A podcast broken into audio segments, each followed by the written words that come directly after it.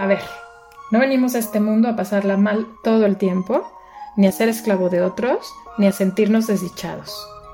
Mucha gente la pasa muy mal en sus trabajos y quiero que juntos vayamos cambiando esta situación. Mi nombre es Ana Elena Rodríguez, soy empresaria, madre y amiga, y creo en un mundo mejor para todos nosotros. En este podcast hablaremos de pequeños cambios internos que pueden hacer que tu trabajo y tu vida sean más llevaderos y, por qué no, más felices. Hola, ¿cómo estás? Lo prometido es deuda y aquí traigo el siguiente episodio contándote cuál fue la segunda decisión que cambió mi vida. Esa pequeña, pequeña decisión, una decisión que se ejecuta en la mente y se refleja en las decisiones que vamos tomando en el día a día. Y va un poco de la mano, fíjate, casualmente de, la primera decisión que, como les comenté el episodio pasado, fue el, el dejar de darle prioridad al que dirá de la gente y ser muy coherente conmigo. Y esta segunda decisión, aunque la tomé posteriormente, pero bueno, también, también fue muy importante para mí, fue el dejarme de tomar las cosas personales. Fíjate que yo al principio mucho era de que, ay, esa persona trae cara como de que algo le molesta, seguramente es por algo que dije, ¿no? Yo creo que a todos nos ha pasado algo así, o por algo que hice. O si está muy callada, pues seguramente está incómodo conmigo o incómoda. Entonces, lo que hice fue simplemente dejar de tomar las, las cosas personales y, tomé una decisión y dije, bueno, si la gente me tiene que decir algo, necesita que yo me entere de algo, que me lo diga. No que me ponga caras, no, no que me haga fuchi, no que me haga la ley del hielo. Esas son tonterías, son niñadas que hasta la adolescencia todavía te las creo, pero ya de ahí en adelante, por favor. Y si tú eres de las personas que quieren que los demás te entiendan por la cara que traes puesta, híjole, no te compliques ni le compliques la vida a los demás, di las cosas y dilas con todas sus letras porque interpretar una cara pueden ser miles de cosas. Y si eres de los que espera que los demás respondan o reaccionen por la cara que traes o porque dijiste, cuando te preguntan qué tienes y dijiste nada de una forma como muy enojada, de verdad, no pongas a la gente a adivinar, porque ni tú vas a conseguir lo que necesitas, ni los demás se van a sentir cómodos en ningún momento porque no te van a adivinar. Y si tú eres de los que se toma todo personal como a mí me pasaba, pues también te, te digo, sabes que invita a la gente que si tiene algo que decirte, mejor te lo diga. Y tú deja de estar intentando adivinar qué es lo que sucede en el alma de cada persona que no trae sonrisa.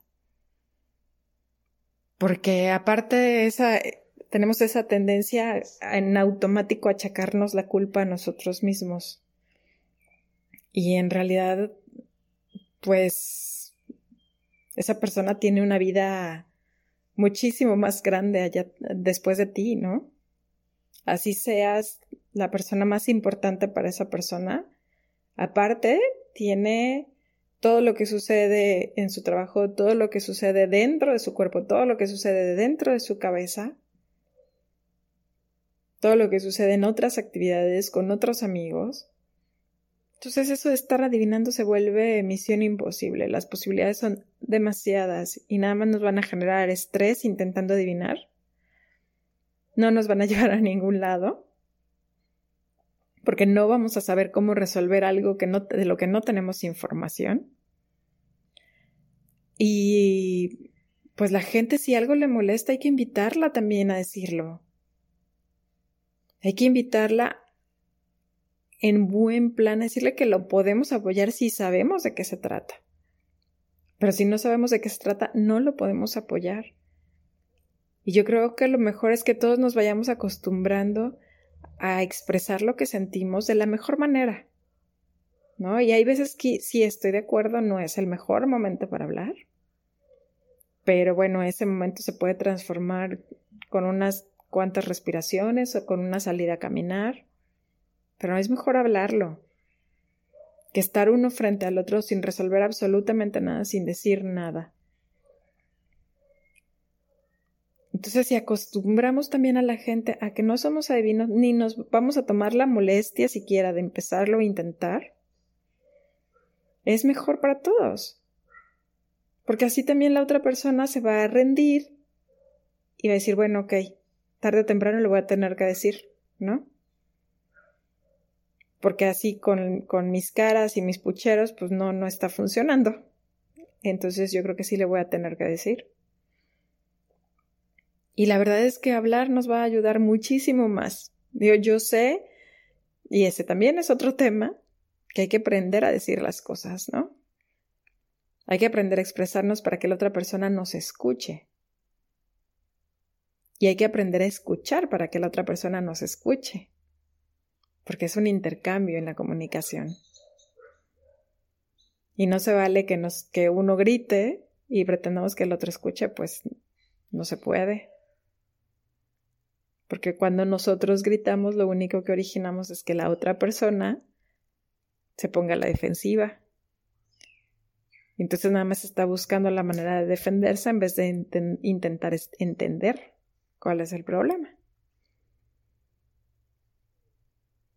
Entonces, la verdad a mí sí, de verdad, de verdad me cambió la vida. Me ha traído muchísima paz mental. Ya no estoy intentando adivinar lo que pasa por cada persona con la que me topo. Sí lo intentaba antes. Y es demasiado estresante. Y los resultados han sido muchísimo mejores ahorita. Porque la gente ya no me hace pucheros. Ya la gente sabe que me tiene que decir las cosas. Y a lo mejor prefieres desaparecérseme dos, tres días. Y posteriormente volvemos a hablar ya que se hayan calmado las aguas, ya que tenga más claridad en su mente. Y qué bueno. No pasa nada. No pasa nada si de repente nos damos un espacio, nos damos un tiempo, porque también cada uno de nosotros tiene que hacer su tarea de calmarse para poder realmente resolver un problema. No puede, es muy difícil resolver problemas con la cabeza alborotada. Yo de verdad les recomiendo ampliamente intenten la meditación. Sí toma tiempo, sí requiere práctica. No es fácil empezar, estoy de acuerdo, pero cuando lo consigues, eres capaz de calmar tu mente muchísimo más rápido. Una vez tomé un curso de manejo a la defensiva y nos dijeron, bueno, les voy a enseñar cómo manejar en nieve. Y pues yo vivo en México y en México es muy, muy, muy poco probable que neve, salvo en la montaña. Y nos dijo, yo sé que aquí generalmente no neva. Sin embargo, es importante que ustedes, ahorita que están tranquilos, que están receptivos, tengan esa información en su cabeza para que el día que la necesiten con un alto nivel de estrés, esa información venga a ustedes. Y yo creo que en el caso del calmar la mente, la verdad es que funciona exactamente igual. O sea, si yo cuando me acabo de despertar, que estoy tranquila, que no hay alboroto, de hecho, suelo despertarme antes que todos los demás en mi casa, me tomo unos minutos para meditar y entonces practico calmar la mente en un momento de paz. Y en el momento en que el estrés viene a mí, que los problemas vienen a mí, como yo ya lo sé hacer, yo ya lo domino, es mucho más fácil que lleve mi mente a niveles de paz en medio del, en medio del caos. Entonces, yo de verdad lo recomiendo ampliamente. La meditación es una chulada que nos va a ayudar no solo a enfrentar problemas, sino evitar hacerlos más grandes Porque seamos honestos, cuando tenemos la cabeza caliente y tomamos decisiones, generalmente un problema con calificación de 2 lo volvemos un problema con calificación de 7. Y entonces ya no tenemos que resolver un problema 2, sino tenemos que resolver uno o varios problemas bastante más grandes. Y no solo enfocado en el problema original, sino en toda la gente que ya herimos, que ya hicimos sentir mal por nuestras reacciones. Entonces, intenten no tomarse nada personal e intenten aprender a calmar la mente. La verdad yo creo que son pues dos de las grandes decisiones que yo he tomado en mi vida, de verdad, que me han cambiado muchísimo. Claro que han sido muchas, pero yo podría ponderar esas como de las más grandes porque me han, me han permitido llevar mi vida con mucho más tranquilidad, tomar mejores decisiones y sobre todo no saturar mi cabeza. O sea, ya digo, yo sé que la cabeza no deja de pensar, no deja de dar vueltas, pero dale, dale cosas más productivas en qué pensar. Dale mejores cosas en qué pensar. El estar pensando constantemente que si los demás piensan o no piensan algo de nosotros es desgastante. Nunca se llega a una conclusión porque no podemos saberlo.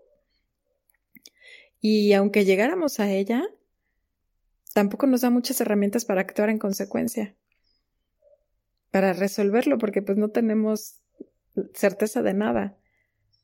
Entonces, de verdad hay miles de cosas más en las que podrías ocupar tu mente, muchísimas más. Ocúpala en crear.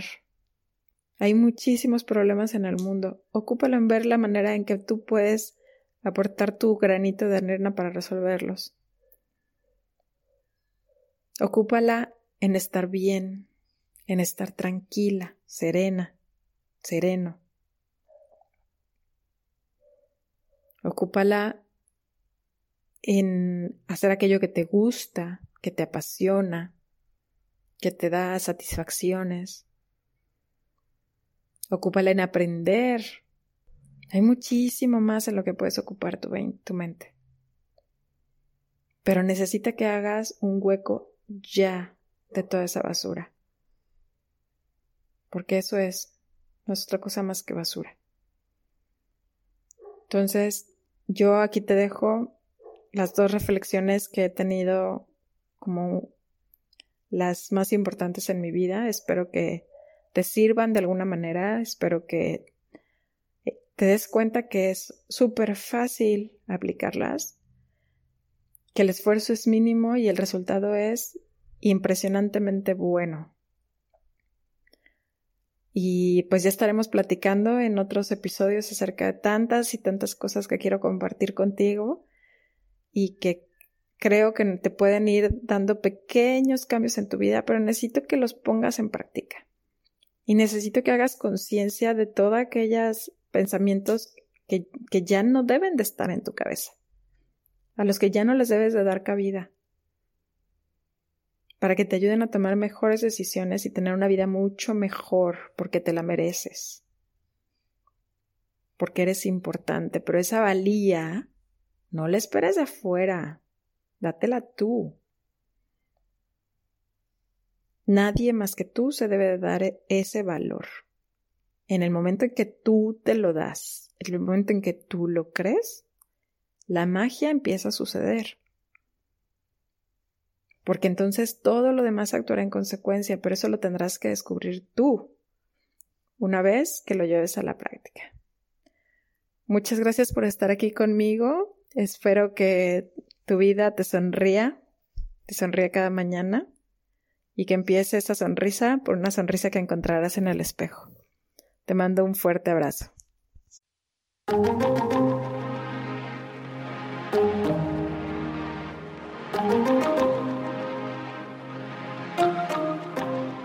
Si crees que alguien más le puede servir, comparte.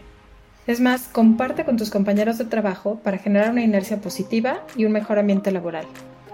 Si quieres que tratemos un tema en particular, contarme tu historia o simplemente entrar en contacto, escríbeme a entre 15, 15 con número, nas, arroba gmail.com. Repito, entre 15.nas arroba gmail.com. Te mando un abrazo fuerte. Bye.